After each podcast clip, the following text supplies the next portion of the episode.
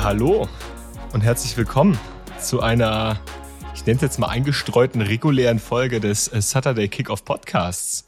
Äh, ein wenig off-schedule, aber ähm, dennoch weiterhin im Takt. Ich weiß nicht, ob das viel Sinn ergibt. Äh, melden wir uns hier mit einer neuen College Football Preview. Und ähm, wie ihr eventuell in der letzten Folge mitbekommen habt, sollte es in der letzten Folge natürlich eigentlich um vier Teams und nicht nur um die besprochenen drei Teams gehen. Das wird jetzt nachgeholt. Ähm, wir haben den guten Yannick äh, hoffentlich wieder in alter Frische ähm, hier mit im Podcast am Start und haben uns gedacht, komm, wir, wir holen zwar äh, das eine letzte Team noch mit nach, aber jetzt so eine Folge für ein, nur ein Team aufzunehmen, ist jetzt auch irgendwie langweilig, dann lass uns doch gleich zwei machen. Und deswegen gibt's hier eine kleine eingestreute äh, reguläre Folge. Und ich freue mich, dass du dabei bist, Janik. Ich hoffe, dir geht's wieder besser. Und äh, du freust dich genauso auf die beiden Teams, die wir heute am Start haben. Absolut, absolut. Ich freue mich sehr. Ähm, ich bin wieder fit. Erstmal danke der Nachfrage. So fit, wie man sein kann bei dem Wetterwechsel. Ich weiß nicht, ob du so ein bisschen das ähnliche Problem hast, dass du so ein bisschen mhm. wetterfühlig bist. Ähm, gestern zum Beispiel hatte ich ein, hatte ich ein äh, Date mit, mit ähm, ja, hatte ich ein Date und wir waren mit den Hunden draußen und es hat die ganze Zeit geschüttet wie aus Eimern. Aber es war trotzdem mega ja. schön. Und heute ja. ist halt das komplette Gegenteil. Der Himmel ist blau und die Sonne scheint, 22 Grad. Gestern waren 10 Grad weniger. Ganz fürchterlich. Ähm, deswegen fit würde ich nicht sagen. Ich bin froh, dass Lazy Sunday ist. Aber ähm, nichtsdestotrotz, ich bin wieder, bin wieder gesund und ähm, bin heute auch ähm, in freudiger Erwartung der Folge, weil das für mich so eine kleine ähm, ja nicht unbedingt eins zu eins Back to the Roots Folge ist, aber ich erinnere mich noch zurück an 2000 20 muss es gewesen sein, ähm, dass ich mit Julian die erste gemeinsame Folge aufgenommen habe. Und ähm, in den ersten beiden gemeinsamen Folgen ging es nämlich auch um eben jene Teams, die wir heute besprechen. Tennessee, die Volunteers und Team X, das dann gleich im Nachgang noch kommen wird. Deswegen ähm, bin ich schon sehr, sehr hyped darauf, was wir hier zu besprechen haben. Nicht nur, weil die Tennessee Volunteers ja auch immer noch in der ähm, Contention sind, darum mein Team zu werden, neben den Oregon Ducks, sondern auch ähm, wegen des anderen Teams und natürlich, weil wir beide mal wieder zusammen uns treffen können um halb sechs abends auf den Sonntag und fachsimpeln dürfen. Ja, das Duo Infernale des äh, Saturday Kickoff Podcasts findet hier wieder zusammen. Last Man so Standing geil, oder wie heißt das? Ja, ja. ja irgendwie, irgendwie, ähm, wir beide sind immer so eine eigene Dynamik, äh, auch wenn wir dann doch in einigen Themen, was gerade so die die Power und die Strength einiger Teams angeht, äh, echt gravierende Unterschiede haben äh, in unseren Ansichten. Aber es ist trotzdem immer schön, mit dir aufzunehmen, Yannick. Und es ist auch sehr geil, dass wir das zweite Team die ganze Zeit schon so anteasern, aber die, die Leute, die diese Folge gerade hören werden, werden wahrscheinlich schon im Titel gelesen haben, um welches Team es geht. Naja. Wir können das ja weglassen im Titel, fällt mir gerade mal so ein. Wir müssen das ja nicht reinschreiben. Also. Stimmt, das ist eigentlich recht. Eigentlich, eigentlich hast du recht. Und ich dann meine, bin ich mal gespannt, wer die Rückschlüsse ziehen kann und wer die Rückschlüsse ziehen kann ähm, und so weit ja. zurückgeht in den Folgen zwei, nach 2020 und sich anguckt, was waren meine ersten Folgen. Ja, ja. Ich glaube, ähm, wenn ich das jetzt sage, dann kann man ein Team schon mal ausschließen, aber ich mache es jetzt einfach. Äh, ich glaube, ich hätte irgendwie an Kentucky gedacht. Aber ähm, Spoiler, um Kentucky geht's heute nicht. Korrekt. Korrekt. Aber ich habe mir sagen lassen, dass es auch da in der in dem Podcast, es ist ja kein Triumvirat, das sind drei Leute, wir sind fünf. Was sind fünf Leute? Quintett. Ähm, in unserem Quintett auch Leute gibt, die Kentucky spannend finden. Nicht nur wegen Devin Leary. Ja. Ich gehöre nicht dazu. Same. Also kann ich, ich mag Barry und Brown zum Beispiel, ein ganz toller Wide Receiver, ja. aber der Rest des Teams, boah, weiß ich nicht. Ja, Barry und Brown war für mich der Grund im letzten Jahr mal zu sagen, ja Leute, Vorsicht, so scheiße waren die Umstände für Will Levis mm, dann auch nicht. Der mm, hatte schon einen anständigen nee, genau, mit Barry genau, und Brown. Genau, aber das ist ja auch ein Thema, das wir eventuell dann auch noch ausführlichst im Discord diskutieren können. Wir freuen uns immer sehr, dass da immer mehr Leute dazukommen, dass die Diskussionen immer ausgiebiger werden und ähm, wenn ihr da Meinung zu habt, die schon Supporter, SupporterInnen sind, gerne, gerne diskutieren. Wenn ihr noch kein Supporter seid, noch keine Supporterin seid, dann kommt gerne dazu. Wir haben den Link in den Show Notes, glaube ich, auch immer hinterlegt. Das geht schon für einen ganz, ganz kleinen ähm, Taler, uns zu unterstützen. Und dann ist die Community einfach wahnsinnig, wahnsinnig cool. Ein großer Vorteil. Wir haben da auch gerade ein kleines Projekt, das wir versuchen umzusetzen. Da wird es in den nächsten Tagen und Wochen vielleicht ein paar mehr Infos zu geben. Kommt dazu, würde ich sagen, oder? Ja, auf jeden Fall. Also der, ich glaube, der Discord war noch nie seit, äh, ent, seit Entstehung des Discords so aktiv. Und es lohnt sich auf Correct. jeden Fall für alle College Football Heads da raufzukommen. Also College Football und auch NFL Draft Heads. Also NFL Draft wird natürlich auch immer wieder bei Gelegenheit thematisiert. Aber da jetzt gerade erstmal die Saison vor der Tür steht, geht's primär um den College Sport. Genau. So, ähm, Yannick, noch irgendwelche Themen oder wollen wir loslegen? Nee, lass uns loslegen. Langer Rede gar keinen Sinn hier im äh, Intro. Deswegen würde ich sagen, kommen wir zu den wichtigen Dingen heute. Ja, wir brauchen jetzt endlich mal Qualität in diesem Podcast. Nein, ich finde es ich find's gut. Ich finde es gut, dass wir uns hier nochmal zusammengefunden haben und diese Folge jetzt nicht einfach haben unter den Tisch fallen lassen, denn ich glaube, die Tennessee Volunteers sind ein Team, auf das, über das man auf jeden Fall sprechen muss, gerade nach der letzten Saison. Ähm, sind jetzt seit einigen Jahren äh, unter Josh Heupel wieder auf dem aufsteigenden Ast in der SEC, entwickeln sich nach und nach immer mehr zu einem klaren Contender in der East und ähm, zeigen auf dem Feld, aber auch im Recruiting, dass der große Name Tennessee auch in Zukunft oder was heißt auch wieder in Zukunft den ein oder anderen äh, bisherigen Big Player in der SEC ärgern kann. Und ich glaube, das haben sie in der letzten Saison ganz gut gezeigt, oder? Ja, auf jeden Fall, auf jeden Fall. Man merkt bei den Tennessee Volunteers, glaube ich, bei einem oder bei wie kaum einem zweiten Team, dass College Football ja vor allem für die Teilhabenden, aber auch für die Außenstehenden, für die Zuschauer und ZuschauerInnen, alle, die damit involviert sind, äh, Spaß bringen soll. Und das tut es bei den Tennessee Volunteers definitiv von Spieltag zu Spieltag, von Woche zu Woche.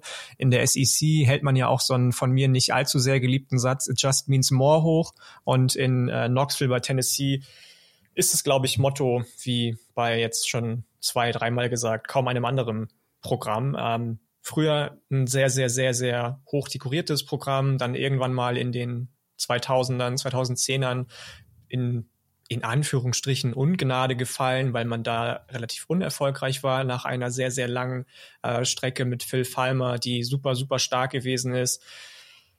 Wir werden uns alle noch zurückerinnern an die McDonald's Gate Tüten-Geschichte äh, mit, mit ähm, Jeremy Pruitt. Und jetzt hat dann jemand übernommen mit Josh Heupel, du hast ihn schon angesprochen, der von UCF, von den Knights damals gekommen ist, ehemaliger Oklahoma Quarterback, ähm, der einfach einen ganz, ganz anderen Ansatz mh, als diesen brutalen, dicke Jungs Football in der SEC ähm, ja sonst hochgehalten wird, äh, mit sich bringt, der viel, viel, viel auf einfache Plays setzt. Das hat man letzte Saison gesehen, der viel aber auch darauf setzt, dass das ähm, spektakuläre Plays sind, die er mit seinen Jungs in der Offensive ähm, da zeigt. Und ähm, man ist letzte Saison 10-2 gegangen in 2022 in der zweiten Saison unter eben Heupel, hat danach noch einen super, super dominanten äh, Bowl-Win gegen Clemson im Orange Bowl ähm, eingefahren, also 11-2 mega, mega, mega gut. Im Orange Bowl hast du auch schon das unfassbar krasse Armtalent gesehen von einem jungen Mann, über den wir heute noch sprechen werden.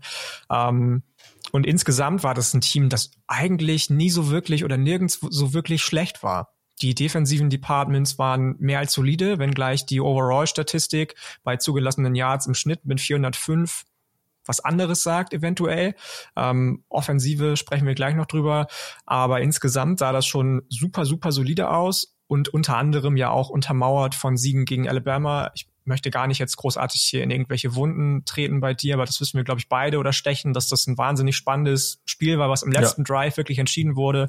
Ähm, ich weiß noch, dass ich da im Bett lag schon, weil ich super müde war, vorher vorgepennt habe und dann aufgestanden bin für das Spiel extra und eigentlich dachte, oh cool, das Spiel ist bestimmt schnell entschieden, weil Tennessee da gerade in so einem richtigen Run drin war. Alabama natürlich aber dominant dagegen gehalten hat und dann doch im letzten Drive das Spiel für Tennessee entschieden wurde. Mega. Also richtig, richtig gutes Spiel. Eines der besten Spiele, das ich in den letzten Jahren gesehen habe, definitiv. Ähm, zumindest offensiv. Defensiv habe ich eben schon gesagt, 405 zugelassene Yards pro Spiel. Sagen vielleicht dann doch was anderes. Aber sprechen wir, wie gesagt, gleich noch drüber. Und ähm, ja, das war so ein bisschen die, die Renaissance von, von Tennessee, möchte ich meinen. Und ich bin gespannt, ob man nach einer Offseason, die vor allem während der Draft-Season ja dominiert war von Gesprächen darüber, ob Hendon Hooker ersetzbar sein wird, ob Josh Heupel seine für manche recht eintönige Spielweise ein bisschen wird erweitern können, weg von diesem viel, viel einfache, tiefe Routen werfen um eben auch langfristig ein bisschen unausrechenbarer zu bleiben und zu werden. Ähm, und als zweiten Punkt eben, und das ist jetzt ein schöner Übergang zur Offensive, falls du nichts anderes hast, ähm, ähm, eben den angesprochenen Hendon Hooker zu ersetzen mit Joe Milton, der schon vor einiger Zeit von Tennessee, von, von äh, Michigan nach Tennessee gekommen ist als Transfer Quarterback, der immer so ein bisschen als ähm, Big Arm Guy, aber sonst nix ähm, verschrien wurde, glaube ich. So ein bisschen der, der Popeye vielleicht des College Footballs. Ähm, aber sag gerne, wenn du da eine andere Meinung zu hast. Ich glaube, dass er so verschrien wurde, stimmt auf jeden Fall. Also auch von mir. Da muss ich mir gar nicht irgendwie hier was vormachen und da äh, kann ich auch also den, den Take äh, nehme ich auch gerne zurück, wenn er mich eines anderen belehrt. Äh, ich bin ja der Letzte, der irgendwie versucht, auf irgendwelchen äh, alten äh, Game Tapes rumzureiten. Äh, aber im Prinzip das, was man von ihm als Starter gesehen hat, abgesehen jetzt mal von der letzten Saison, war ja genau das, dass man diese, dieses krasse Armtalent, diese krasse Armstärke ähm, gesehen hat, aber halt auch die Fehler, die er in seinem Spiel hatte. Also ganz, ganz furchtbares Pocket Management, ähm, viele Overthrows, also dass er einfach sein, dass sein Arm einfach zu stark teilweise war, was natürlich irgendwie ein Privileg ist. Also das kannst du ja theoretisch, theoretisch adjustieren. Ähm, für, für ihn kommt es jetzt natürlich darauf an, der College Football Welt zu zeigen, hey, ähm, es geht, es geht besser. Also ich kann das, was ich im Practice immer zeige, was, ähm, wofür im Practice auch immer sehr viel gelobt wird. Also Joe Milton ist so ein richtiger Practice Warrior, sagt quasi, ähm, dass er das jetzt quasi umsetzen kann und dass er ähm, diese Tennessee Offense, die ja vergleichsweise einfach ist. Ne? Ich, ich setze das mal lieber in Anführungszeichen, weil so einfach ist das natürlich auch alles nicht. Ähm, dass er dort auch seine Stärken ausspielen kann und das sollte ihm ja eigentlich sehr gut stehen, was Josh Heupel da macht. Das denke ich auch. Ich bin gespannt, wie er damit zurechtkommt, dass Josh Heupel eventuell, wenn er es denn überhaupt tut oder sich ähm, im Gegenteil sagt, never change a running system, ähm, sein Spiel ein bisschen adjustiert, seine Offensive ein bisschen adjustiert. Ähm, nichtsdestotrotz glaube ich, dass der Potenzial hat zu überraschen. Ich habe neulich, also Joe Milton, über den wir jetzt gerade reden, Quarterback, ich habe neulich, auch wenn er schon sehr alt ist, ähm, mir gedacht, ähm, dass das jemand ist, der definitiv besser als der Nummer 20, 25 Quarterback ist, für den ihn einige nur halten im äh, nächstjährigen Draft-Ranking, weil er eben schon so alt ist und weil er eben zum Großteil über sein Armtalent definiert wird möchte nicht schon wieder die Kiste mit Anthony Richardson aufmachen, der Pandora, die Büchse, weil da habe ich mich auch in den Draft-Preview-Folgen ähm, selbst verbessert und gesagt, ich habe von dem ein schlechteres Bild gehabt, als ich in Season vielleicht bekommen habe. Aber wenn Anthony Richardson das, was er jetzt bei Indiana, bei den Colts zeigt, Indianapolis, ähm, wenn der das kann, obwohl der noch sehr jung ist und vielleicht ein bisschen mehr Potenzial zur Verbesserung hat, ähm, glaube ich auch, dass so jemand wie Joe Milton, der ähnliches Skillset von der Voraussetzung hat, ähm, nicht unbedingt nur Top 20, Top 25 Quarterback für die nächstjährige Draft Class sein kann und wird. Da gibt es einige Quarterbacks, die ich deutlich, deutlich schlechter und hinter ihm sehe. Ähm, kommt aber natürlich auch ein bisschen drauf an, wie ihn der Rest der Offensive unterstützen wird. Die Offensive Line letztes Jahr war natürlich angeführt von Daniel Wright, der zu den Chicago Bears gegangen ist, an Nummer neun, glaube ich schon. Äh, elf, irgendwie sowas? Neun oder elf äh, oder zehn. Ich weiß es nicht. Irgendwie Auf jeden Fall irgendwo da eine Range. 10, ich hab, 11, irgendwie in der Range. Ähm, ja. Und damit wahrscheinlich niemand gerechnet hat, außer Julian, der da relativ happy mit war.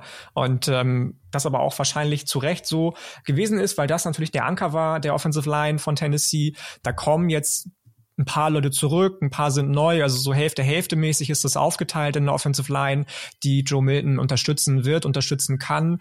Ich kann mir aber schlecht vorstellen, dass es da einen großen Einbruch geben wird, weil der Offensive Line Coach ein relativ erfahrener ist. Er hat äh, mit einem der Mays-Brüder auch immer noch jemanden dabei, der schon lange, lange im Programm ist, das Programm kennt, so ein bisschen den Lautsprecher machen wird, auch in Zusammenarbeit mit Joe Milton in der Offensive Line beziehungsweise für die Offensive Line.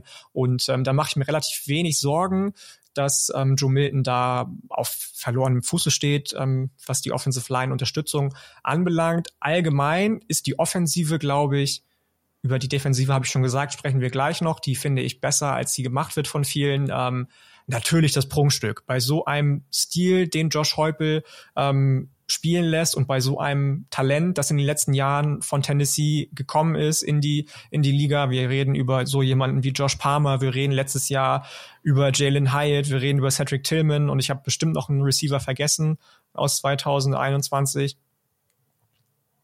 Äh, Gott, der eine, der Return Specialist, der zu den, ist, ist zu den Bears gegangen?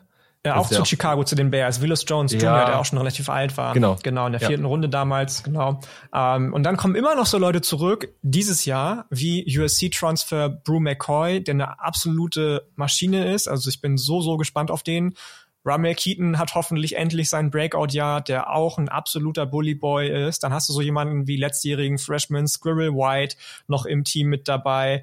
Und ähm, Jetzt habe ich schon wieder einen vergessen. Jedes Mal vergesse ich gerade einen von den drei, vier Leuten, die irgendwie irgendwo von Bedeutung sein können im Wide Receiver Core. Aber es sind auf jeden Fall nicht die einzigen drei, ähm, die da irgendwie ja, für Randale sorgen können, weil jetzt ist mir der Name wieder eingefallen, du auch noch Wide Receiver Transfer von Oregon, Dante Thornton hast, der auch ein 6-3 Receiver ist, der bei Oregon definitiv gute Ansätze gezeigt hat, aber irgendwie bei den Ducks nicht so ganz glücklich geworden ist. Ähm, also das Supporting Cast im Wide Receiver Raum für Joe Milton sucht, glaube ich, in der Tiefe, in der Qualität, aber auch in der Tiefe, nicht nur conference-wide, sondern landesweit. Und da lehne ich mich aus dem Fenster vielleicht jetzt ähm, seinesgleichen. Ja, also ich finde, also ich finde so die ersten vier, fünf Namen sind auf jeden Fall alles Namen, die in vielen anderen Teams starten würden. Also ähm, ich, ich ja. würde sagen, vielleicht noch nicht alles mega proven von dem, was da rumläuft. Also auch nicht so die, die Workload, aber man hat in einzelnen Spielen, also zum Beispiel Squirrel White hat ja schon gegen Clemson sehr viel zeigen können. Mhm. Ähm, Dante Thornton, der bei On 3 übrigens mit 6-5 gelistet ist. Ich glaube, ganz so groß What? ist er dann nicht. Ich ja, glaube, ja. 6-3 ist ja. Ich glaube, 6-3 ist auch realistischer, aber ja, ja. ist auf jeden Fall ein Big Guy. Brew McCoy ja eh. Ähm, das ist einfach sehr, sehr viel Talent, wo man sagt, da war vor, bisher bei, also in jeder Saison immer irgendwer noch davor, wo man sagt, okay, vielleicht hat der so ein bisschen die Snaps weggenommen und die sind jetzt halt weg und die kriegen jetzt halt alle eine Offense serviert mit einem Joe Milton, der super Deep Passing Game attackieren kann. Ich glaube, das könnte wieder eine richtig explosive Tennessee Offense werden und der Offense des letzten Jahres nicht so viel nachstehen. Also klar, diesen, diesen High-End-Speed, den Jalen Hyatt hatte, ob man den wieder aufs Parkett bekommt, weiß ich nicht, aber Squirrel White ist auf jeden Fall vom Player-Type und auch vom Skillset jemand, der da auf jeden Fall anschließen kann.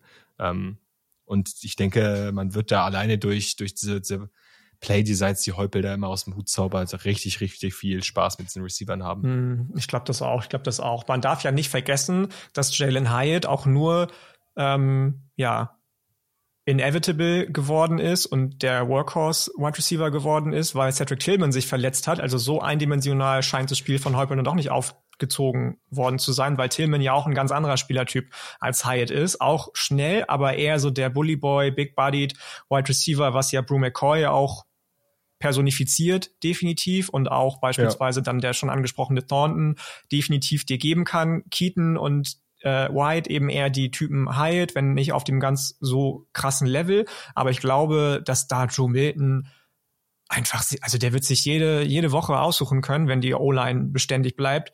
Wen werfe ich jetzt an? Und alle vier werden sich auf, offen laufen können. Alle vier haben die Voraussetzungen, unterschiedlichst wie sie nicht sein könnten, aber haben die Voraussetzungen, sich immer frei spielen, laufen zu können innerhalb ihrer Routen. Und das wird wieder richtig, richtig viel Spaß, wenn nicht sogar noch viel mehr Spaß machen. Da bin ich fest von überzeugt.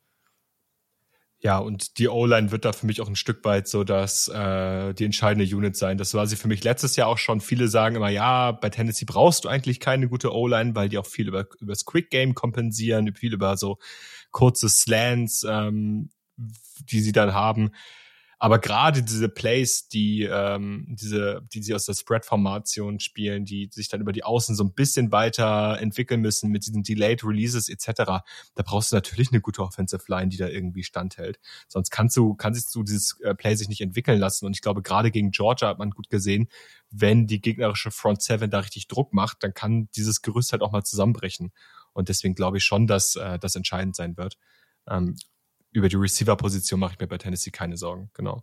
Absolut, absolut. Also ich glaube, das ist ganz wichtig nochmal zu erwähnen, auch in Zusammenhang ähm, mit Joe Milton, den wir jetzt oft schon angesprochen haben, weil der ja zu seiner Anfangszeit in Tennessee in der letzten beziehungsweise in der 221er Saison, wo er auch schon teilweise gegen Ende der Saison viele Snaps gesehen hat, ähm, gerade da hat sichtbar werden lassen, dass er oft gerne zur Statue wird hinter der Offensive Line. Und wenn genau. das nicht funktioniert, wenn er da nicht die Zeit bekommt von der Offensive Line, dann mache ich mir um die von dir angesprochenen Quick Releases dann doch ab und zu mal Sorgen, dass das nicht zu schnell ist oder schnell genug ist, dann entweder der Edge Defender schon da ist oder aber er einfach zu sehr ja vorher schon gar keine Möglichkeit mehr hatte, irgendwas zu zu machen, weil die Offensive Line gar nicht standhält. Ähm, da bin ich gespannt, ob das klappt, aber ich glaube, dass das sich ausgehen wird. Wir werden noch über den Schedule am Ende der Preview sprechen, aber ich sehe da eigentlich nicht so viele Gefahren bei den Teams, gegen die Tennessee spielt, dass man da großartig bis auf ein, zwei Ausnahmen, klar, die gibt es, ähm, großartig gechallenged wird. Ja, das, das glaube ich tatsächlich auch. Und ähm, Nee. nee, es gibt eigentlich nichts zu ergänzen dazu. Du hast es nee, sehr ich glaub, auf den Punkt gebracht. Wir, wir sind schon relativ weit fortgeschritten in der Offensive Preview, glaube ich. Der einzige Punkt, der mich noch interessieren würde, was dazu deine Meinung ist, ähm, ist tatsächlich der des Running Back Rooms, weil das so ein bisschen die kleine kleine, kleine Schwachstelle war letzte Saison und auch vorletzte Saison schon. Ähm, und allgemein so ein Ding bei Josh Heupel ist, ähm, dass er es manchmal nicht schafft, ähm, den Ball genug zu laufen. Wir machen uns ja immer darüber lustig, dass es heißt, renn den Ball oder lauf den Ball. Aber ähm, bei Heupel ist das wirklich so ein Thema. Der hat letztes Jahr in vier Spielen unter 150 Yards erlaufen und alle vier Spiele waren mehr oder weniger Garbage Time, also abgesehen von dem Spiel gegen Clemson, dass man auf relativ überzeugende Manier gewonnen hat, aber Clemson auch eher dezimiert in Orange Bowl gegangen ist, ähm, hat man gegen Pitt fast verloren im, in der Saisoneröffnung und zwei Spiele verloren, nämlich gegen äh, Georgia und, lass mich kurz gucken, ich weiß es gerade gar nicht mehr so genau, gegen Georgia hast du auf jeden Fall verloren. Und, und gegen South Carolina.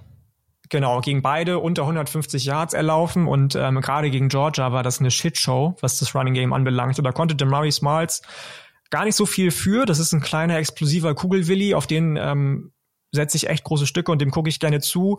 Auch sein ähm, seine, seine, ich sag mal, Backups sind eigentlich nicht die schlechtesten, aber manchmal vergisst Josh Heupel, die in den richtigen Situationen einzusetzen und in den richtigen Situationen oder in den Situationen, in denen sie, in denen sie vielleicht einzusetzen wären, ähm, clever einzusetzen. Und da mache ich mir ein bisschen Sorgen, dass das wieder so ein Faktor werden könnte, der dazu führt, dass dann eben doch wieder das passiert, was in der Offseason viele gemunkelt haben. Ja, wenn er den Ball dann doch mal läuft, das ist ausrechenbar, das können wir schnell stoppen und dann wenige Third Downs gewonnen werden und du ähm, vielleicht manchmal zu früh gestoppt wirst einfach in der Offensive. Ja, ist ein fairer Punkt, aber ich muss halt sagen, also ich mag das Duo, was sie haben, halt schon mit Jabari Smalls und, und Jalen Wright. Ähm, ich glaube, das, das Talent da haben sie. Ähm, ist es ist natürlich auch irgendwo so ein bisschen so die Frage, wie spielst du gegen Tennessee? Ähm, wie sehr gewichtest du den Run? Vielleicht ist es auch gerade, vielleicht ist auch gerade deshalb bei Tennessee der, der Pass so erfolgreich, weil Teams dann doch irgendwie die Box immer vollgesteckt haben. Das ist jetzt sehr, sehr viel äh, hypothetisch gedacht. Ich glaube, sie sollten in der kommenden Saison den Ball gut laufen können. Also gerade auch, weil sie in der Interior äh, Offensive Line ja viel Talent behalten. Also gerade ähm, hier mit, mit, mit äh, Center, Gott, wie heißt er noch gleich? Cooper Mace. Cooper der Mace, der Mace-Bruder, den ich schon angesprochen habe, genau. Genau, ähm, der, ich, ich glaube, sie sollten den Ball gut laufen können. Ich bin da relativ optimistisch. Also du hast Jabari Smalls angesprochen, Jalen Wright eher so ein, auch so ein Powerback-Type of Player. Ähm, sehe ich jetzt ehrlicherweise nicht so das große Problem. Ähm, vielleicht, vielleicht sollten sie es manchmal öfter machen. Das, das könnte man vielleicht kritisieren, weil du natürlich mhm. ähm, so ein bisschen Konstanz in deine Offense reinbekommen möchtest. Und ich glaube, das Alabama-Spiel war relativ exemplarisch. Da hat man fast ausschließlich über Big Plays gewonnen. Aber wenn du, wenn die halt nicht da sind, solltest du zumindest irgendwie mal ein funktionierendes Laufspiel haben. Ja, okay, fair, fairer Punkt. Ich glaube aber, dass wir damit die Offensive schon ganz gut abgegrast haben.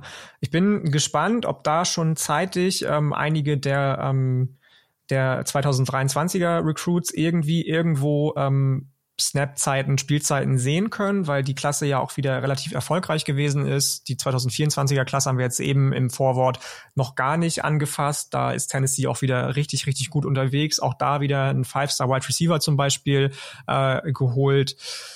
Sprechen wir vielleicht in einem späteren ähm, in einer späteren Folge nochmal drüber, soll jetzt heute nicht so sehr uns beschäftigen von der Thematik her, aber Josh Heupel hat das Programm auf jeden Fall wieder zu einem Programm gemacht, das vorzeigbar ist in der sich selbst ernannten größten Conference und besten Conference der USA im College Football in der SEC, was auch, zumindest wenn du mich fragst, an der Defensive gelegen hat, die immer mal wieder, das hat man auch letztes Jahr gesehen mit Byron Young, spannende Spieler hervorgebracht hat. Byron Young, Edge Defender, relativ alt schon gewesen, dann in den beziehungsweise die Draft gegangen und so ein bisschen als einziger Spieler abkandidelt worden in der Defensive von Tennessee, der irgendwie irgendwas gerissen hat, sehe ich ganz anders, muss ich gestehen. Gerade in seiner Unit, Tackle, Tyler Barron und Murray Thomas, den ich sehr, sehr gerne mag, aus der 2020er äh, Klasse oder Kurort Garland, ähm, das ist ein starkes Trio, also das ist eine richtig, richtig gute Unit. Im Linebacking-Core hast du ähm, Leute, die um Aaron Beasley rum formiert sind, die mehr als formidabel in der Front Seven unterstützen werden. Da sehe ich so gut wie gar keine Schwachstelle, muss ich gestehen, in der Defensive. Klar, das sind jetzt alles die Tackle eher schwere Jungs, bis auf Tyler Barron mit wenig bis gar keinem Edge oder Rushing Upside, ähm, aber ich bin da sehr, sehr guten Mutes, dass die vielleicht sogar noch besser als letzte Saison aufgestellt sind, weil sie ein bisschen erfahrener sind. Letztes Jahr war so ein bisschen ähm, die Secondary eine Schwachstelle.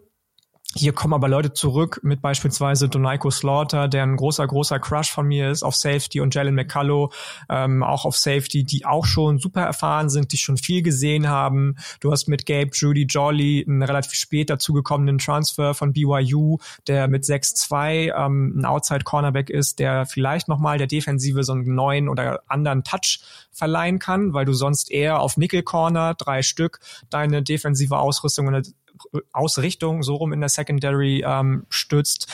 Da hast du zum Beispiel auch noch Tamarian McDonald, der ähm, immer wieder und ähm, in, in irgendwelchen Medienhäusern als Draft Prospect ähm, hochgeschrieben wird und das auch zu Recht. Also ich sehe da zwar nicht die Tiefe, die du in der Offensive hast und das ist genauso wie letztes Jahr vielleicht ein Problem, aber es gibt definitiv Spieler auf den Positionen, die sie besetzen müssen, die sie auch gut besetzen es wird schwierig, wenn da eventuell mal jemand ausfällt. Das kann ich schon irgendwo irgendwie sehen und mitgehen bei dem Ganzen, bei der Thematik. Aber ich wüsste jetzt nicht, ob ich die Defensive als eklatanten Schwachpunkt unter Tim Banks Jr. Ähm, betiteln würde. Ich glaube, als ganze Unit kann man schon sagen, dass es kein, keine krasse Schwäche war letzte Saison. Also gerade die Front hat mir richtig gut gefallen, das hast du angesprochen. Aaron Beasley, Tackle Leader gewesen, äh, super gegen den Run, ähm, super guter Tackler. Ich glaube, die Pass-Defense war eher so ein bisschen das Problem bei, bei Tennessee, wenn es denn da eins gab. Ähm, da war man nach EPA per Play beispielsweise auf 116 im FBS. Das ist natürlich äh, nicht gut. Ich, ich glaube, man kann natürlich irgendwie einen Schritt nach vorne machen, einfach weil man dort erfahrene Leute zurückbekommt. Ähm, das will ich gar nicht sagen. Ich glaube aber weiterhin, dass die große Stärke der Tennessee Defense auch wieder die Front sein wird. Das hast du gerade ganz mm, gut auseinandergenommen. Ja. Ich glaube auch, also auf wen ich mich schon freue, ist Freshman Arian Carter auf Linebacker. Äh, das war ein Spieler, ähm, bei dem Alabama auch sehr, sehr lange äh, hoch mit dabei war. Der wurde dann leider von Tennessee geflippt ähm, aber absolut krasser Athlet, äh, super, so ein klassischer Fall von kann super den Trigger downhill äh, pullen, sage ich mal. Also ähm, super, super explosiv als Linebacker. Ähm, der sollte früh Spaß machen, sagen wir es mal ganz vorsichtig. Und von dem, was man so hört aus dem Programm, wird er wahrscheinlich auch schon in seiner Freshman-Saison ein paar Einsatzzeiten sehen. Ich glaube, man wird gegen den Lauf wieder richtig gut sein. Ich glaube, man wird den Lauf wieder gut verteidigen können. Ich bin mir nicht sicher, wie das gegen den Pass aussehen wird. Ähm, und hm. wenn ich dann mal auf dem Tennessee Schedule sehe oder, oder sehe, wenn ich dann mal auf dem Tennessee Schedule schaue, klar, ähm, ich glaube nicht, dass die Teams die Firepower haben, wie sie auf anderen Schedules am Start sind, aber ich könnte mir vorstellen, dass du gegen den Pass wieder ein paar Probleme bekommen könntest, wenn du, wenn ich dann mir so Teams angucke wie Kentucky, ähm, mit Devin Leary, Georgia, denen ich eine wirklich gute Passing-Offense zutraue. Texas A&M könnte einen Schritt nach vorne machen. South Carolina mit Spencer Rattler. Äh, selbst UTSA in Woche in Woche vier würde ich da nicht ausschließen, die in den letzten Jahren Klar, echt eine Frank gute Passing-Offense hatten. Ja. ja ähm, deswegen, ich bin mal gespannt, ob die Pass-Defense hält. Ähm, wenn sie, wenn sie einen kleinen Schritt nach vorne macht, glaube ich, dass Tennessee echt eine gute Defense haben kann. Ja, ja, gehe ich mit, gehe ich mit. Wir haben jetzt noch gar nicht über ähm, irgendwelche etwaigen Edge-Defender gesprochen, die beispielsweise Impact haben können als Freshman, obwohl ich ja eben gesagt habe, über die Freshmen sprechen wir vielleicht nochmal an anderer Stelle. Caleb Herring beispielsweise ist jemand, den ich glaube ich, und auch Shandavian Bradley sind zwei ähm, Edge-Defender, die aufgrund eben der relativ dünnen Besetzung auf Edge bei Tennessee wahrscheinlich relativ zeitig schon ähm, Einsatzzeit bekommen werden. Und da bin ich gespannt drauf. Aber du hast es schon angesprochen, ankommen wird es vor allem auf die Passing Defense gegen, und das ist ein schöner Übergang zum Schedule, eben so Teams wie UTSA, da spielst du zu Hause gegen South Carolina, spielst du zu Hause gegen Texas A&M, spielst du zu Hause. Das klingt erstmal gut, aber alles Teams, die einen Quarterback haben, der dich definitiv piercen wird. Ob das jetzt Frank Harris ist, Spencer Rattler ist oder auch Connor Wakeman äh, sein wird, den ich sehr, sehr gerne mag, der in sein zweites Jahr als Starter bei Texas A&M geht. Das ist schon nicht übel und danach kommen dann Alabama und Kentucky, beide auswärts. Puh, ich habe zwar eben gesagt, Schedule nicht ganz so challenging, weil du spielst wieder gegen Alabama und gegen Georgia, mal wieder als eines der wenigen Teams nur in der SEC. Georgia, weil es die gleiche Division ist, Alabama, weil es der Rivale ist. Ähm, neben Vanderbilt, die aber wahrscheinlich eh unter Fender Liefen laufen werden. Entschuldigung, kein Rant an der Stelle. Aber ähm, das wird schon auf die erste Hälfte der Saison ankommen. Du hast ähm, zwar einen relativ leichten Start mit Virginia und Austin P. Dann kommt aber schon Florida. Wer weiß, was da passiert unter Billy Napier im zweiten Jahr. Und dann kommt eben die Stretch von UTSA, South Carolina, Texas A&M, Alabama, Kentucky. Fünf Spiele, die, wenn du Pech hast, vielleicht auch zwei, drei ausgehen können. Oder sogar eins, vier, wenn man sich richtig, richtig schwer tut bei in der Pass Defense gegen die von dir angesprochenen oder uns angesprochenen Quarterbacks. Und dann wird natürlich die restliche Saison schwer. Missouri ist ein bisschen auf dem aufsteigenden Ast. Yukon, obwohl es Homecoming Game ist, glaube ich nicht, dass es ein so einfaches Spiel wird. Die Yukon Huskies definitiv auch wieder auf dem auf dem Vormarsch. Letztes Jahr 6-6 und ähm, dann hast du auch noch Georgia in der Woche vor dem Season-Ending-Spiel gegen Vanderbilt.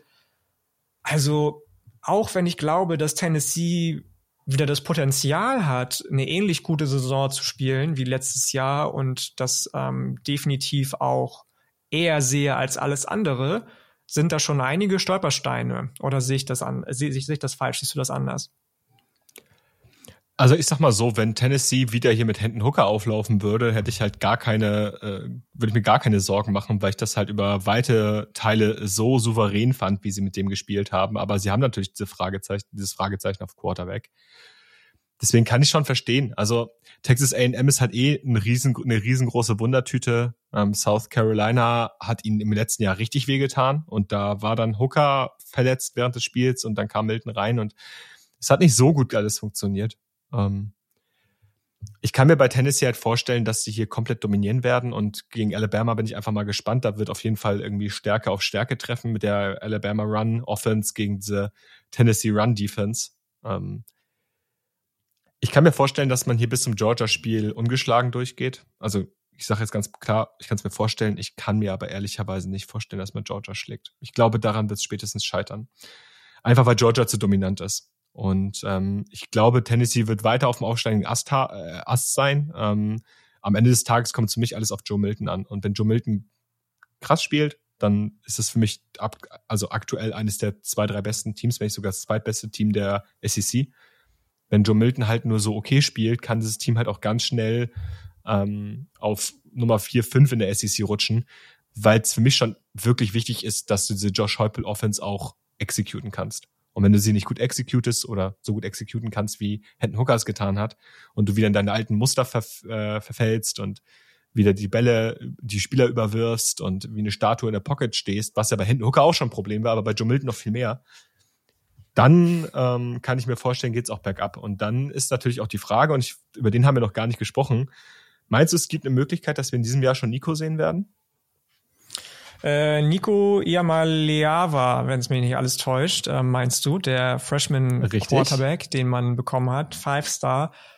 Weiß ich nicht, ehrlich gesagt. Also ich habe gehört schon, dass der im Training Camp eine gute Connection zum Offensive Coordinator und zu, zu zum neuen äh, ähm, Joe Hazel heißt er, glaube ich, wenn mich nicht alles täuscht, und auch zu Josh Heupel hat aufbauen können, dass er sehr, sehr dankbar dafür ist, dass er unter Joe Milton lernen darf. Ähm, ich bin gespannt, als wir oder als ich initial die, die Gruppen für diese Previews angelegt hatte, hatte ich mal irgendwann eine Gruppe mit vier Teams, in denen ähm, äh, die, die äh, Freshman Quarterback Incoming Fragezeichen hieß.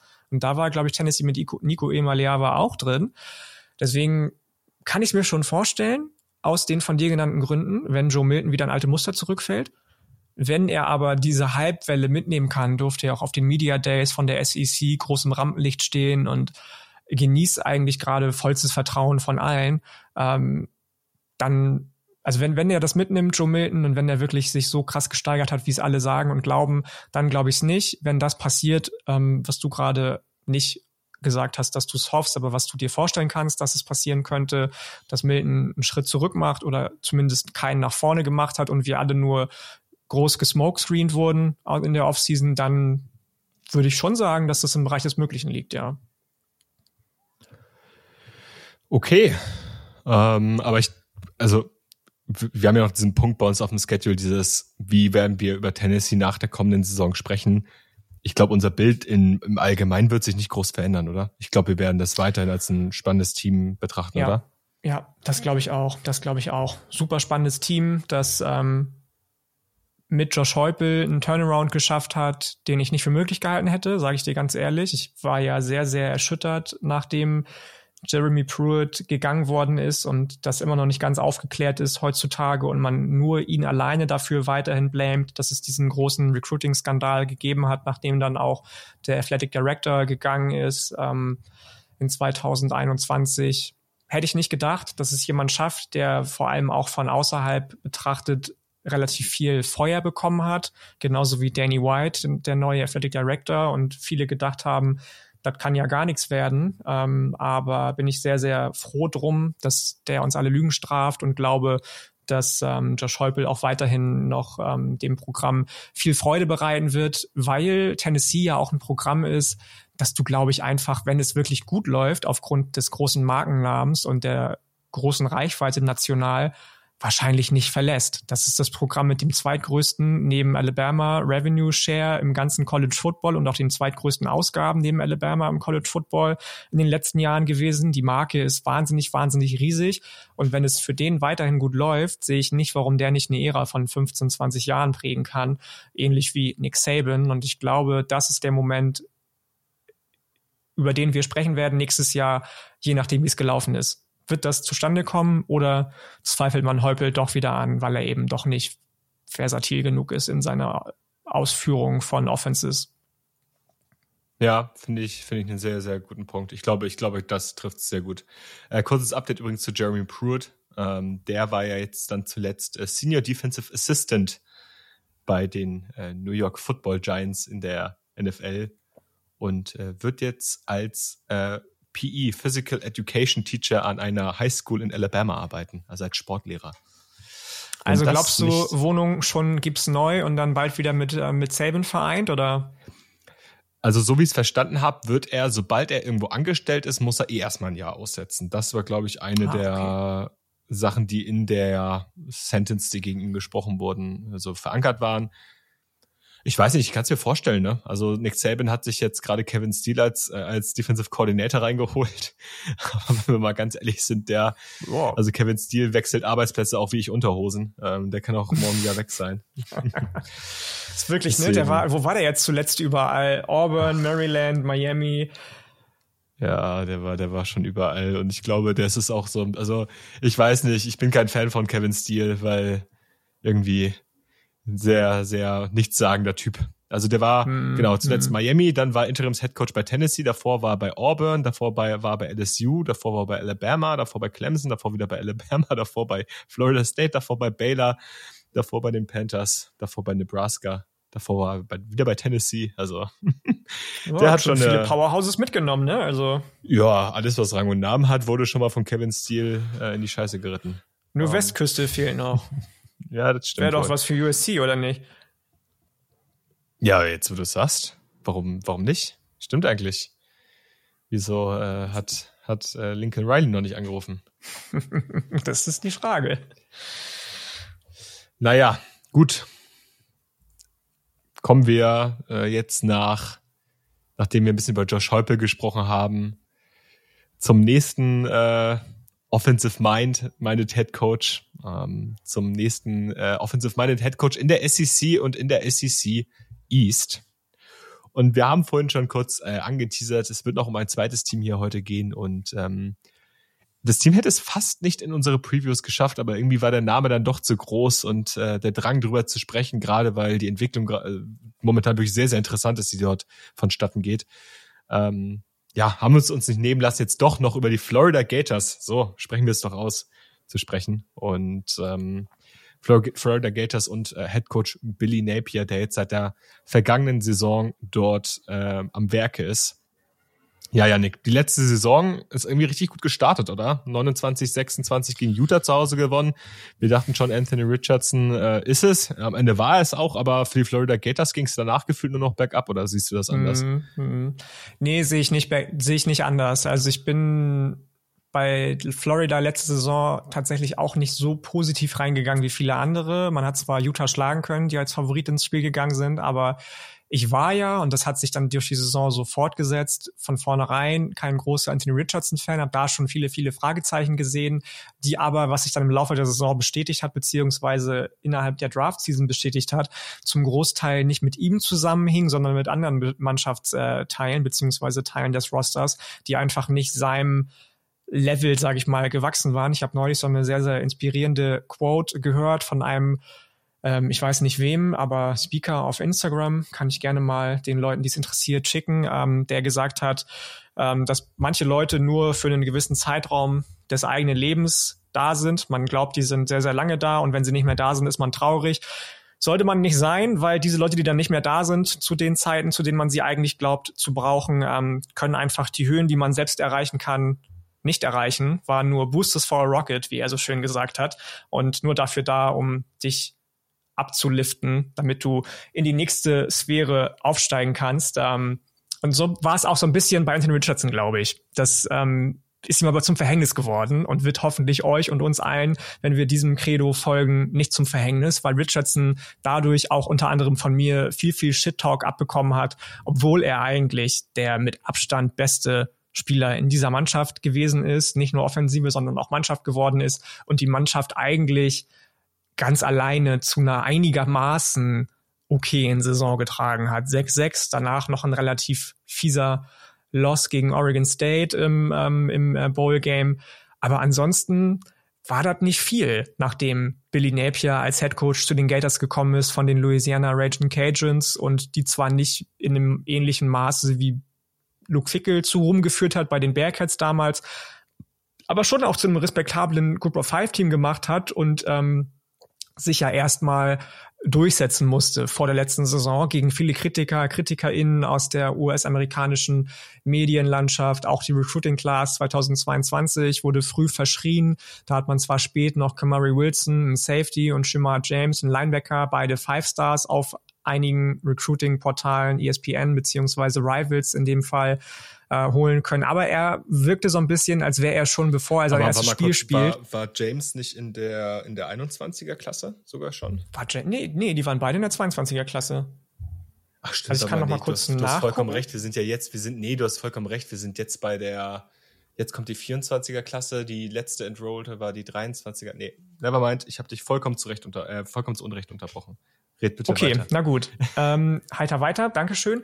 Ähm, er, er musste also schon viel, viel Gepäck tragen, bevor er überhaupt ein Spiel gespielt hat, weil die Leute meinten, er genügt den Ansprüchen der großen, großen Florida Gators, die ja wirklich ruhmreiche Zeiten hinter sich haben, äh, einfach nicht. Und ähm, schickt sich jetzt so ein bisschen an, nachdem auch die letztjährige oder diesjährige Offseason mit unter anderem einem grandios gescheiterten NIL-Deal und einer damit zusammenhängenden ähm, Verpflichtung beziehungsweise Signing von Jaden Rashada, Quarterback, der jetzt bei Arizona bei den Sun Devils äh, spielt, Arizona State auch wieder eher schwarz angefangen hat, schickt sich jetzt an innerhalb der Offseason, glaube ich, und da kannst du ja vielleicht noch was zu sagen gleich, die Kritiker und Kritikerinnen so ein bisschen verstummen zu lassen.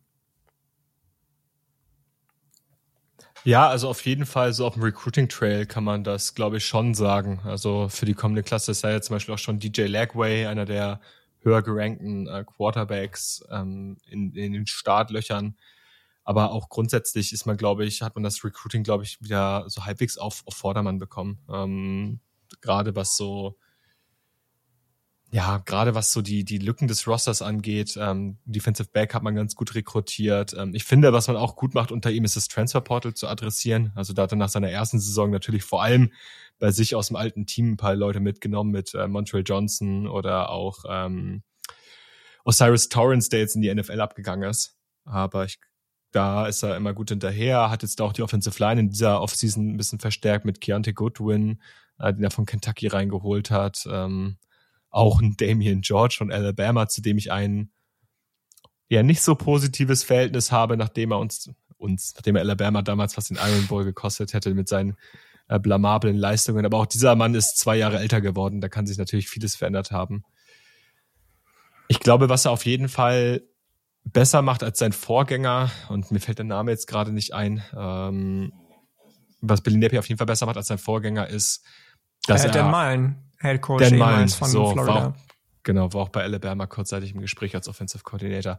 Ähm, was er besser macht als Dan Mullen ist vor allem alles abseits des Platzes besser zu adressieren. Also den, das Roster-Building besser anzugehen. Dass er ähm, sich Gedanken darum macht, okay, wie soll dieser Roster aussehen? Wie, wie ist da mein Plan? Und unter der Saison halt nicht komplett abschaltet und sagt, nö, mal gucken, wie ich dann am Ende des Tages rekrutiere und dadurch dann halt auch wirklich sehr, sehr viel verlorenes ähm, Potenzial auf der Straße liegen lässt. Ähm, das passiert unter ihm weniger. Ich glaube, da ist immer noch mehr drin, als es jetzt gerade der Fall ist. Aber es ist eine Sache, die er, die er wirklich gut macht. Also dazu hat er ja aus dem Transfer Portal noch ganz andere Nasen geholt. Also RJ Moten, ein Safety, den ich in seinem zweiten Jahr bei Michigan, also ich glaube, das war die 221er Saison. Oder nee, das war die 222er Saison. Ähm, in der vorletzten Saison, so sagen wir es mal so, da mochte ich ihn sehr, sehr gerne. Da war auch Starter, ähm, war da lange ähm, dann in der Rotation drin, wurde jetzt letzt unter anderem von Rod Moore, über den äh, Sarah in der Michigan Preview schon gesprochen hat, abgelöst, aber ein sehr, sehr erfahrener Safety, den hat er bei Michigan geholt. Dazu äh, Cam Jackson von Memphis, so ein richtig, äh, richtig dominanter äh, Nose-Tackle Type of Player, der dürfte, könnte direkt Oh, finde ich NFL. richtig geil, dass du den ansprichst. Liebe ich. Liebe ich. Ja. Willst du kurz was zu dem sagen? Ähm, der ist so ein bisschen Gervon Dexter, aber ja. in noch dicker. So, also ja. genauso brutal ja. wie Gervon Dexter, den du ja nach Chicago zu den Bears verloren hast, in den oder die Draft. Und ähm, der ist einfach noch mehr der Anker ähm, und wird unterstützt. Wir sprechen gleich noch über die Defensive von Desmond Watson, der einfach ein 450 Pfund Monster ist, was ich noch nie gesehen habe, muss ich ganz ehrlich sagen, noch nie gesehen habe, wie du bei 450 das, Pfund so schmal aussehen kannst so und so, so sleek aussehen kannst. Das ist der Hammer, das ist der Wahnsinn. Ähm, aber da sprechen wir gleich noch drüber. Ja, da fragst du dich auch einfach, wo holen diese Leute her? Also mal ganz ehrlich. Äh, wo, ähm, wo verstecken, wo versteckt der Typ die 450 Pfund, frage ich mich. Also ja, ist halt die Frage, ob er die immer noch drauf hat. Wir alle erinnern uns an Mikai Beckton zum Beispiel, ein Offensive ja. Tackle, der in die NFL gekommen ist von den Louisville Cardinal, richtig? Ja, ja, von Louisville. Damals. Und der hat doch, der hat nicht 450 Pfund gewogen, der hat so, weniger gewogen, auf jeden Fall ich glaube irgendwas, ich, ich, kann, ich, kann, ich kann gleich mal schauen, wie viel der ge, gewogen hat, auf jeden Fall. Äh, es ist, ist schon geil, dem, dem Typen auch zuzusehen. Das ist halt einfach, der sieht halt einfach aus wie ein, wie, also der sieht, erinnert so ein bisschen an, an Jordan Davis, aber halt irgendwie nochmal auf eine andere Art und Weise, weil er halt einfach so viel größer und so viel breiter mm, aussieht als die Guards, die mm, vor ihm stehen oder ja. die, die ja. Center. Und trotzdem sieht er aus, als könnte er auch von der Athletik her auf Titan spielen, finde ich. Das ist Wahnsinn. Ja, solltet ihr so Desmond, Desmond Watson solltet ihr euch auf jeden Fall mal, mal angucken. Das ist schon, das ist schon ja, eine, eine ja. Erscheinung, der Typ. Ähm, ja, aber generell, also ich, um mal darauf nochmal zurückzukommen, das, was Napier so im Transferportal macht, ich finde, er holt sich da echt Quality Starter jedes Mal wieder mit rein, also in den zwei Perioden, die er jetzt gerade durch hatte. Also sie, sie sprechen ja auch in den höchsten Tönen jetzt ähm, von, von Cam Jackson.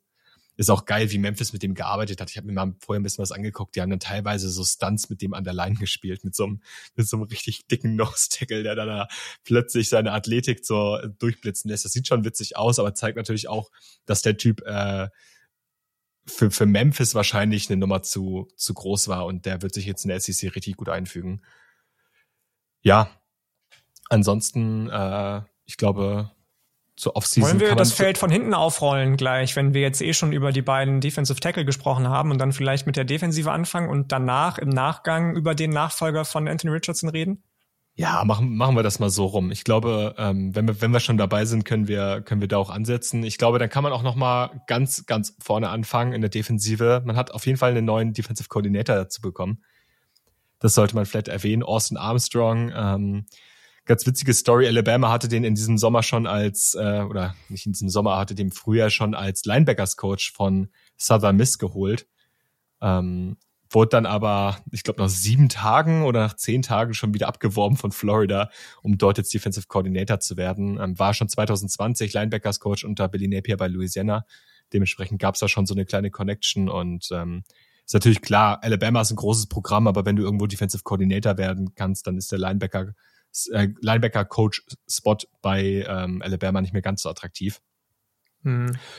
Und von dem erhoffe ich mir relativ viel von Austin, Arms, äh, von Austin Armstrong. Ich war ziemlich überzeugt von dem, was ich mir damals angeguckt habe, bevor er dann abgehauen ist.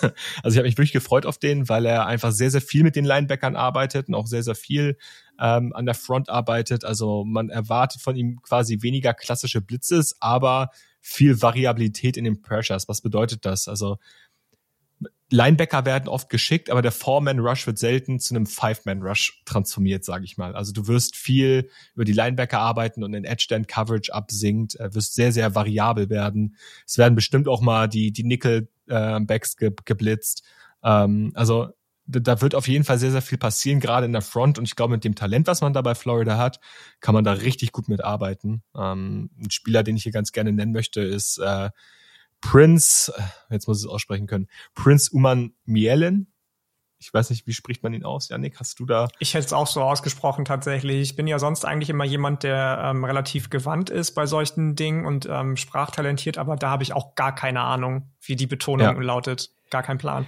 Ich habe auch leider auf die Schnelle kein Interview gefunden. Ähm, nennen wir ihn einfach Prince.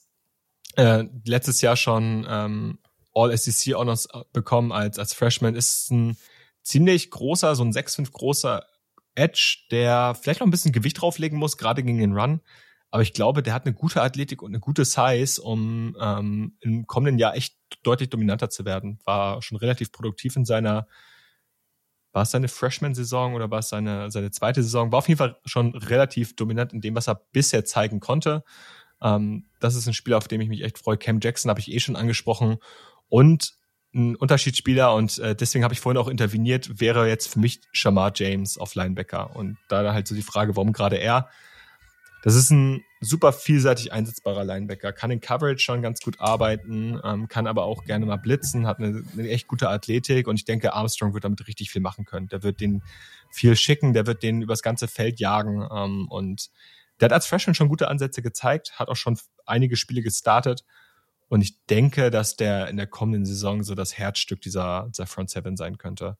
Hinter dann dieser relativ ähm, dicken Offensive, äh, dicken Defensive Line. Auf jeden Fall, auf jeden Fall. Ich bin sehr, sehr gespannt auch, ähnlich wie du, was ähm, Armstrong mit der Line anstellen wird. Er war ja bei Southern Miss nicht unbedingt unerfolgreich, gerade was eben diese Unit anbelangte. Ich glaube, letztes Jahr beide Top 5 gefinisht in Sacks und Fourth Down Conversion Rate, also wirklich, wirklich respektabel dafür, dass es ein, relativ mittelmäßiges Group of Five Programm ja eigentlich in den letzten Jahren gewesen ist, Southern Miss.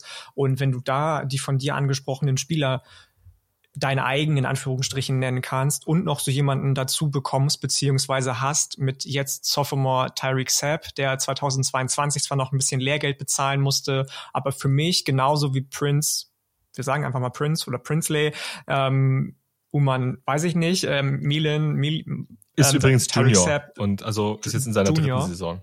Ja. Äh, entschuldige bitte, ähm, aber da, das ist genauso jemand, ja. Also der musste Lehrgeld bezahlen letztes Jahr ein bisschen in vielen Dingen, aber hat genauso alle Voraussetzungen, unter Armstrong wirklich zu explodieren.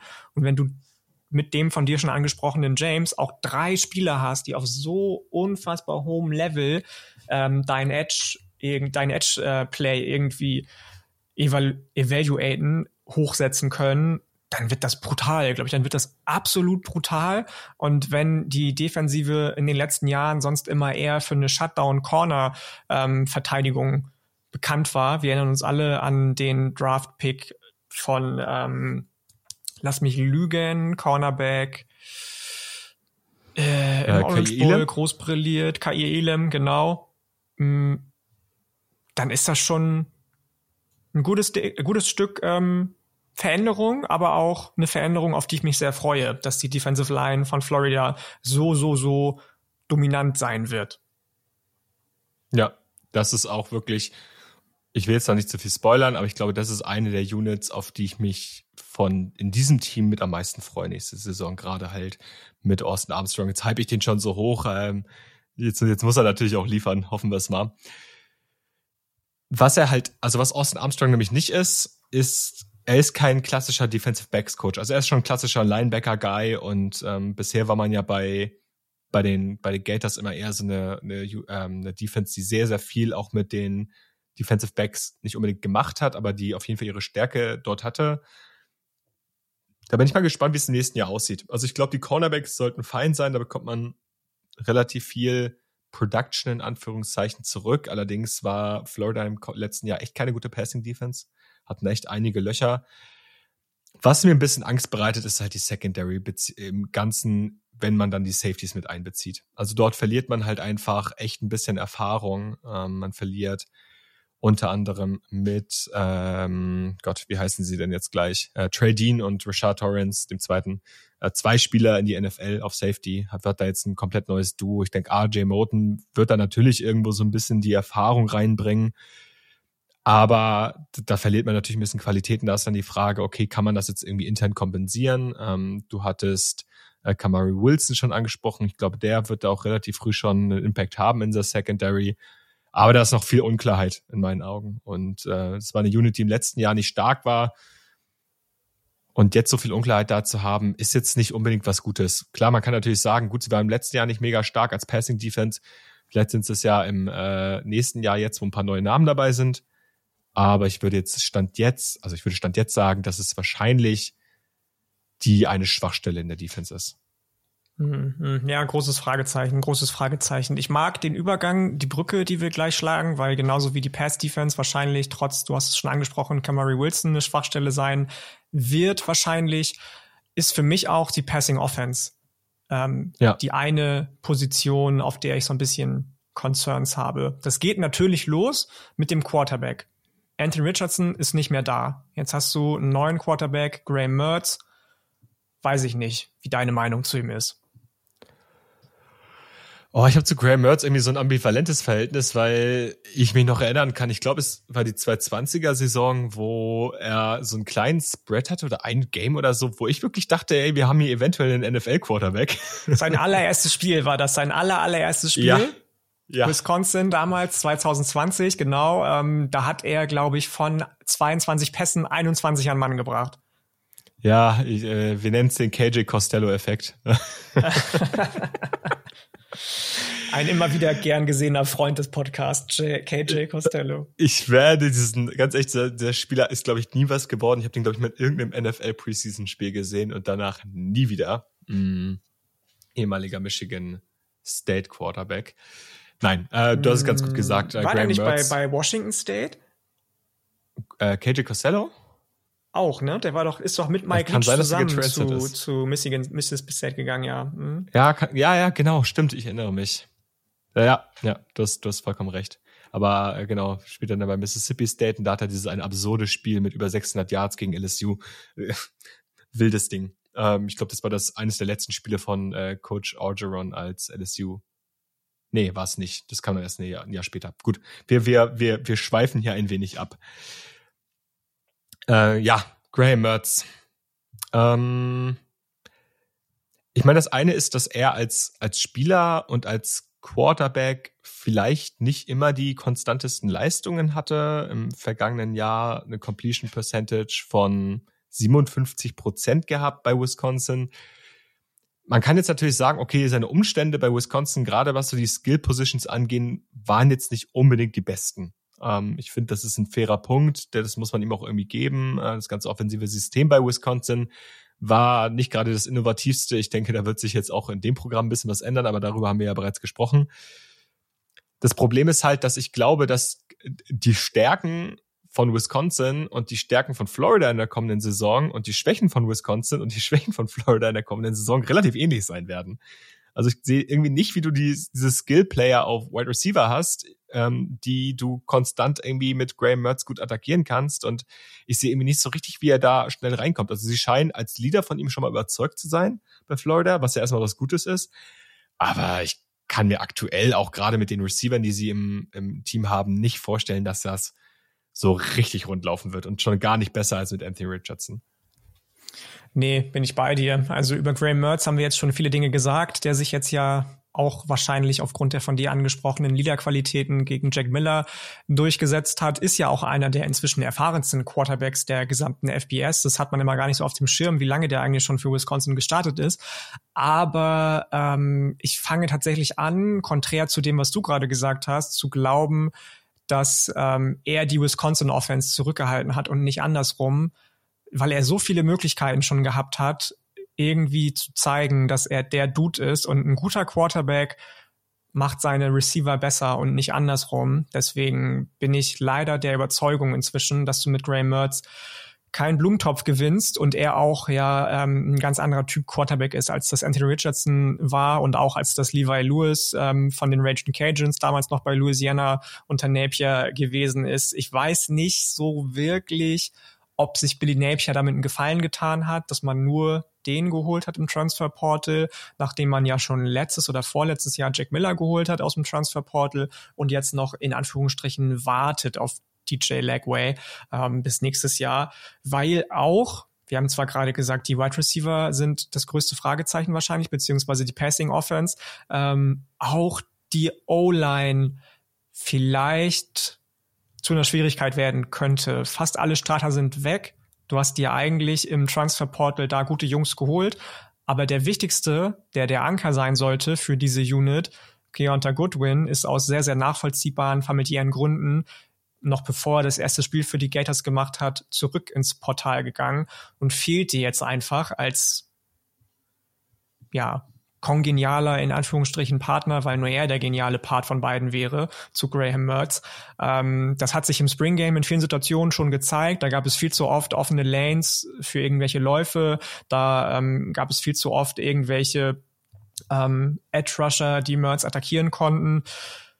Weiß ich jetzt nicht, ob man sich da, obwohl man das Transfer Portal gut bespielt, eigentlich genug Unterstützung geholt hat und dann eben gerade auch die von dir angesprochenen Receiver die auch dünn besetzt sind, sprechen wir gleich noch drüber, ähm, ausreichend sind einfach. Ja, würde ich mal sagen, es ist gut, dass du ähm, hier mit mir am Start bist, denn das Keontae Goodwin Dilemma, was ist ja, ich weiß jetzt ehrlicherweise nicht genau, was passiert ist, aber der Typ hat ja eine kleine äh, His History, ähm, auch gerade mit mit Michigan State damals bei seinem Commitment mhm. ähm, am, am National Signing Day, da werden sich auch einige noch daran erinnern, dass er den ganzen Tag lang äh, noch am, am rumgrübeln war, wohin er jetzt committet. Ja, ist ein fairer Punkt, vor allem weil die Offensive Line ja im letzten Jahr bei den Gators richtig stark war. Also es war ja eine der besten mhm. Offensive Lines so, so im Lande. Ähm, das, du, du verlierst da jetzt natürlich ein bisschen was und ich dachte, man würde das ganz gut auffangen. Ich kann mir vorstellen, dass die Offensive Line immer noch okay ist vielleicht nicht, vielleicht nicht, nicht so krass und nicht so gut, aber ich glaube, dass die Offensive Line immer noch okay ist und dass auch Billy Napier da hinterher sein wird, die Offensive Line auf Vordermann zu bekommen. Ähm, Gerade weil du ja schon auf eine gute Offensive Line angewiesen bist, wenn du das machen möchtest, was Billy Napier gerne macht. Und das ist, und wird wahrscheinlich auch in der kommenden Saison, ähm, den Ball laufen. Also ich denke, die Florida Offense wird in der kommenden Saison, wenn sie erfolgreich sein möchte, viel auf den Run hoffen müssen und hoffen müssen, dass man darüber irgendwie erfolgreich ist. Da hat man die größten Talente, da hat man die meiste Qualität. Also allen voran natürlich schon der von mir angesprochene Montreal Johnson, ähm, ehemaliger Raging Cajun Transfer, ist so ein Runner mit, mit wirklich guten Zone-Run-Qualitäten, also sehr, sehr hesitant, aber sieht er, hat ein gutes Auge für die Gaps. ähm, sehr, sehr patient, ähm, hat einen richtig guten Speed. Ihm fehlt vielleicht so ein bisschen die Power und das wird dann halt kompensiert von, von Trevor Etienne, ein Spieler, den ich mir extra noch mal angeguckt hatte und den ich aufgrund seines Bruders eher so als puren Speedstar in Erinnerung hatte, beziehungsweise als so, so klassischen Speedstar. Aber Trevor Etienne ist ein richtig physischer Läufer. Also richtig viele Broken Tackles schon gesammelt in seiner Freshman-Saison. Und ich glaube, die beiden oder dieses Duo, das wird eines der besten in der ACC, in der SEC sein und wahrscheinlich auch die Stärke dieser Offense sein. Und du musst quasi hoffen, dass du das Laufspiel irgendwie auf Vordermann bekommst, damit du eine gute Offense hast. Denn auf, wie gesagt, auf Receiver fehlt mir ehrlicherweise so ein bisschen das Talent. Ähm, man hat da natürlich mit einem Ricky Pearsall einen, einen anständigen Receiver, einen, der letztes Jahr größtenteils im Slot gespielt hat, der auch gegen Florida State echt ganz gut deep gewonnen hat. Ähm, da waren, waren gute Momente dabei.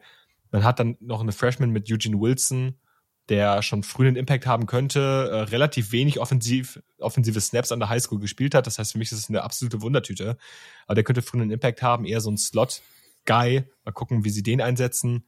Ähm, klassischer Fall von, dem muss man irgendwie so ein bisschen die, den Ball in die Hand geben und dann hoffen, dass er was Gutes draus macht. Eventuell können sie mhm. da was, was ganz Gutes freisgeben, auch gerade so mit Run-Elementen und mit, mit so Endarounds und Jet, Jet, Jet Sweeps, so. Ähm, aber am Ende des Tages kommt es mich nicht an einem guten Laufspiel vorbei. Und wenn das nicht klappt, dann sehe ich bei dieser Florida Offense ehrlicherweise schwarz. Ja, muss ich mitgehen. Ähm, leider, leider, leider. Ich sehe da einige Spieler, die eventuell in den nächsten ein, zwei Jahren einen guten Impact haben können. Du hast schon Pearsall angesprochen, der aber auch schon Senior ist und ähm, nächstes Jahr auch wahrscheinlich nicht mehr da sein wird dann. Es gibt äh, Leute wie Caleb Douglas, der mit 6'3 ein ähm, Typ Bully Boy Receiver ist und wahrscheinlich so ein bisschen in die Lücke von Xavier Henderson reinstoßen wird können und der erst Sophomore ist, im Spring Game relativ gut zu überzeugen wusste. Aber ansonsten bist du relativ dünn gesät. So, das sind alles Spieler, die du im Team hast. Auch Marcus Burke zum Beispiel, der noch ein bisschen länger als, als äh, Caleb Douglas ist, die erst ab übernächster Saison eventuell für Furore sorgen können. Alle anderen oder, oder ich sehe die einfach noch nicht so weit. So, das sind einfach Spieler, die ich noch nicht so weit sehe. Ähm, falls ihr im Podcast euch gerade fragt, was passiert hier, meine Hündin hat gerade ihre witzigen fünf Minuten und ähm, muss ihre Schnute über den Teppich reiben, ne, Pippi Lotta? Ähm, Lilly, ey. Und ähm, ja, deswegen bin ich da auf deiner Seite. Also das muss über das Run-Game funktionieren. Du musst in Anführungsstrichen Glück haben, dass wenn Graham Mertz nicht der Dude ist, Jack Miller übernehmen kann und ähm, vielleicht okay-ish spielen kann und zumindest noch ein bisschen was über die Zeit bringen kann, damit du so jemanden wie Billy Napier, dem ich weiterhin zutraue, einer der oder eines der Gesichter, eine der Figuren in der SEC in den nächsten 20 Jahren zu sein, weil der einfach die Roots hat, weil der das Mindset hat und weil der seinen eigenen Weg geht, ähm, damit du so jemanden nicht verlierst und er vielleicht geht, weil er wie eine Wildsau durchs Dorf getrieben wird. Deswegen bin ich gespannt bei dem Schedule, den die Gators haben, wie wir nächstes Jahr oder in der kommenden, nach der kommenden Saison über Florida reden werden, was da in Gainesville in the Swamp äh, möglich ist in der kommenden Saison. Ja, das ist angesprochen. Direkt am ersten Spieltag wird es direkt mal äh, hart werden. Da spielt man wieder gegen Utah. Ähm, letztes Jahr ist man als Underdog reingegangen. Ich denke, auch im kommenden Jahr wird man wieder als Underdog in diese Partie gehen und dieses Mal wahrscheinlich auch ein bisschen deutlicher. Danach hat man mit McNeasy wahrscheinlich einen Cupcake-Gegner. Habe ich noch nie gehört. Oder McNeese. Ähm, habe ich noch nie gehört. Ähm, danach Tennessee vor der Brust, auch da wird man ein klarer Underdog sein. Charlotte wiederum sollte man gewinnen. Ja, und dann geht's halt in den klassischen SEC-Schedule. Und klar, so Teams wie Vanderbilt sollte man theoretisch schlagen, aber auch die würde ich ehrlicherweise gar nicht so unterschätzen. Also Vanderbilt hat letzte Saison gegen Florida gewonnen. Ähm, ich glaube, das können sie auch theoretisch in der kommenden Saison wieder tun. Kentucky gleiches Bild. Ich glaube auch Kentucky kann, kann Florida definitiv schlagen. South Carolina haben wir drüber gesprochen. Georgia eh. Arkansas für mich auch irgendwie ein Coinflip. LSU sollte eigentlich keine Probleme mit Florida in der kommenden Saison haben. Missouri auf dem aufsteigenden Ast, aber das sollte Florida in meinen Augen auch eher machen. Und dann am Ende halt noch Florida State und dann bist du halt schon an dem Punkt angekommen, wo du sagst, ja, also wenn es halt nicht gut läuft, dann stehst du am Ende der Saison halt 4 und 8.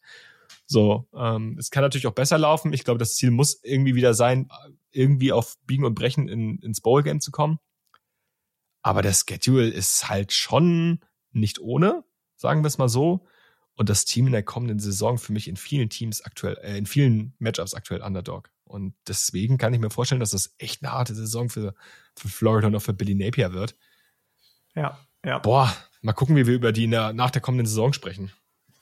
Ja, er hat ja schon viel aus der letzten Saison rausgeholt, mit Hilfe eben ja. von Anthony Richardson, muss man sagen, weil auch da die Voraussetzungen, die Grundvoraussetzungen ähnlich gewesen sind. Ich hoffe für ihn, dass er die richtigen Freshmen an Land gezogen hat, die richtig poised sind und die vielleicht schon zum Teil ähm, wichtige Rollen übernehmen können. Du hast unter anderem schon äh, Eugene Wilson angesprochen. Ähm, wenn das funktioniert, kann Florida eine solide Saison abliefern. Denke ich mal, wenn das nicht funktioniert, hoffe ich, dass wir eine der wenigen Medien oder eines der wenigen Medien sind, die immer noch positiv über Napier sprechen, weil ich glaube, von ihm als Head Coach sind wir alle überzeugt. Ich bin einzig gespannt tatsächlich, weil das lässt er sich nicht nehmen, wie er mit den ähm, Play-Calling-Duties im, äh, im, im offensiven Bereich umgehen wird, weil er ist ja auch gleichzeitig Offensive Coordinator. Das könnte so ein bisschen das Einzige sein, bei dem ich sage, damit schneidet er sich vielleicht ins eigene Fleisch, weil er sich zu wenig auf andere Dinge konzentrieren kann, die ein Headcoach vielleicht machen müsste. Und da könnte ich dann verstehen, wenn die Medien in den amerikanischen ähm, Häusern sagen, hier pass auf, Napier, so geht das nicht. Ich würde gerne sehr positiv über Florida sprechen nächstes Jahr, weil ich einfach Billy Napier als Typ sehr gerne mag und mag, was er da aufbaut, ähnlich wie Heupel bei Tennessee, ähnlich wie Shane Beamer bei South Carolina, dass da einfach wieder so ein bisschen ähm, Gegengewicht zu Georgia entsteht in der SEC East, aber ich kann mir auch vorstellen, dass es, wie du schon gesagt hast, eine schwierige Saison werden kann. Ja, und das Problem ist ja, dass er natürlich einen DJ Lagway irgendwie wahrscheinlich am Start haben wird, dann ab der kommenden Saison oder ab der nächsten Saison. Aber auch der ja nicht, also das ist ja kein Plug-and-Play-Quarterback. Also um jetzt mal ein bisschen ins Recruiting reinzugehen, auch der hat noch viele Schwächen offenbart und auch der wird wahrscheinlich noch einiges an Zeit benötigen, bevor er dann wirklich starten kann, trotz seines hohen äh, Rankings. Ähm, ja, ich, ich hoffe, dass er irgendwie durchkommt, dass er irgendwie von sich überzeugen kann und dass man ihm auf jeden Fall irgendwie die Zeit gibt, die er sich verdient hat, weil ich die Arbeit, die er macht, eigentlich ganz gut finde. Und dann irgendwie an verschiedenen ja. Stellschrauben bisher mal gescheitert ist. Ähm, ja, hoffen wir mal, dass, dass Billy Napier Florida mal wieder so ein bisschen zurück in die Spur bringt. Ähm, ich fand, man hat letzte Saison ganz gute Ansätze gesehen. In der kommenden Saison sehe ich jetzt noch nicht den, den krassen Schritt nach oben. Schauen wir mal, was wird. Was wird. Was wird. Um ja. All das hier mit einem allseits beliebten Spruch innerhalb unseres Podcasts zu beenden, würde ich sagen. Genau. Und ich glaube, damit haben wir es auch, oder? Ja, wenn du nichts mehr hast. Ich bin absolut happy mit der, mit der Folge. Freue mich, dass wir das noch gemacht haben. Ich bin gespannt, ob es die eine oder den anderen pfiffigen Hörer oder HörerInnen gibt, die schon mitgezählt haben, wie viele Teams insgesamt wir in den Previews bis jetzt behandelt haben und ähm, hochrechnen können bis zum Saisonstart, wie viele vielleicht noch kommen. Nächste Woche ist ja schon die nächste Preview. Da wird es wieder um vier Teams gehen, ähm, die jetzt noch nicht zur Sprache gekommen sind. Unter anderem wird Luca auch ein bisschen was berichten können von einem Team, das bald auch in der SEC spielen wird. Gehe ich zumindest von aus, dass das Lukas Part werden wird in dem Moment. Und ähm, dann sind wir schon zwei Wochen vor der Saison jetzt, ne? Nicht mal, nicht mal mehr zwei Wochen. Nicht mal mehr zwei Wochen, richtig. In, äh, bisschen weniger als zwei Wochen ist schon, äh, startet schon die Week Zero mit den absoluten Knallerpartien. Äh, da freue ich mich schon unglaublich drauf. Ich meine, für, für die NFL Draft Guys kann man, oder für die NFL Draft Guys und die NFL Draft Frauen, kann man auf jeden Fall sagen, dass äh, Caleb Williams ja in Week Zero spielen wird, höchstwahrscheinlich. Ähm, das ist ja immerhin etwas. Ansonsten. Äh, gegen wen? Ich, ähm, glaub, ich weiß es gar nicht, gegen wen? Boah, das ist irgendein, ich glaube, es ist irgendein Group of Five Team. Es ist auf jeden Fall. San Jose State, kann das sein? Ich, genau, San Jose State, ja. Ja. Und ansonsten Und noch dann so gibt's ja auch noch den Banger Hawaii gegen Vanderbilt. Ja, genau. ja, ja. Obwohl ich freue mich auf Ohio gegen San Diego State, da habe ich mit Julian auch schon drüber gesprochen. Mal ein bisschen äh, Curtis Rogue beobachten. San Diego State finde ich sowieso ähm, spannend. Also ich bin, ja. bin bei San Diego State sehr, sehr positiv eingestellt in den letzten ein, zwei Jahren. So, ich mag die sehr gerne. Ich beobachte ja sowieso gerne die Mountain West Conference. Ähm, da wird eh spannend zu sehen sein, was da passiert, nachdem die Pac-12 jetzt ja zerfallen ist und da nur noch Cal, Stanford, Oregon State und Washington State übrig geblieben sind. Ähm, vielleicht ist ja so ein Team wie San Diego State Nutznießer davon.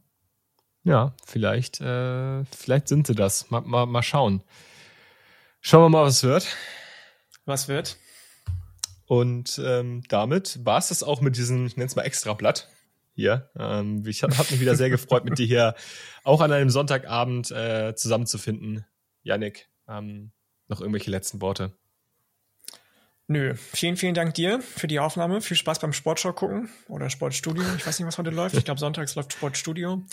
ZDF. Ähm, ja. Lass es dir gut gehen. Lass den Sonntag gut ausklingen. Viel Spaß euch beim Hören, Leute. Wenn ihr Fragen, Anregungen habt, wie immer, raus damit. Dafür sind wir sehr, sehr offen. Wir freuen uns über jeden und jede von euch, die ähm, auf uns zukommt oder der auf uns zukommt und genießt die Sommerzeit. Yes. Und damit ciao, ciao. Bis dann.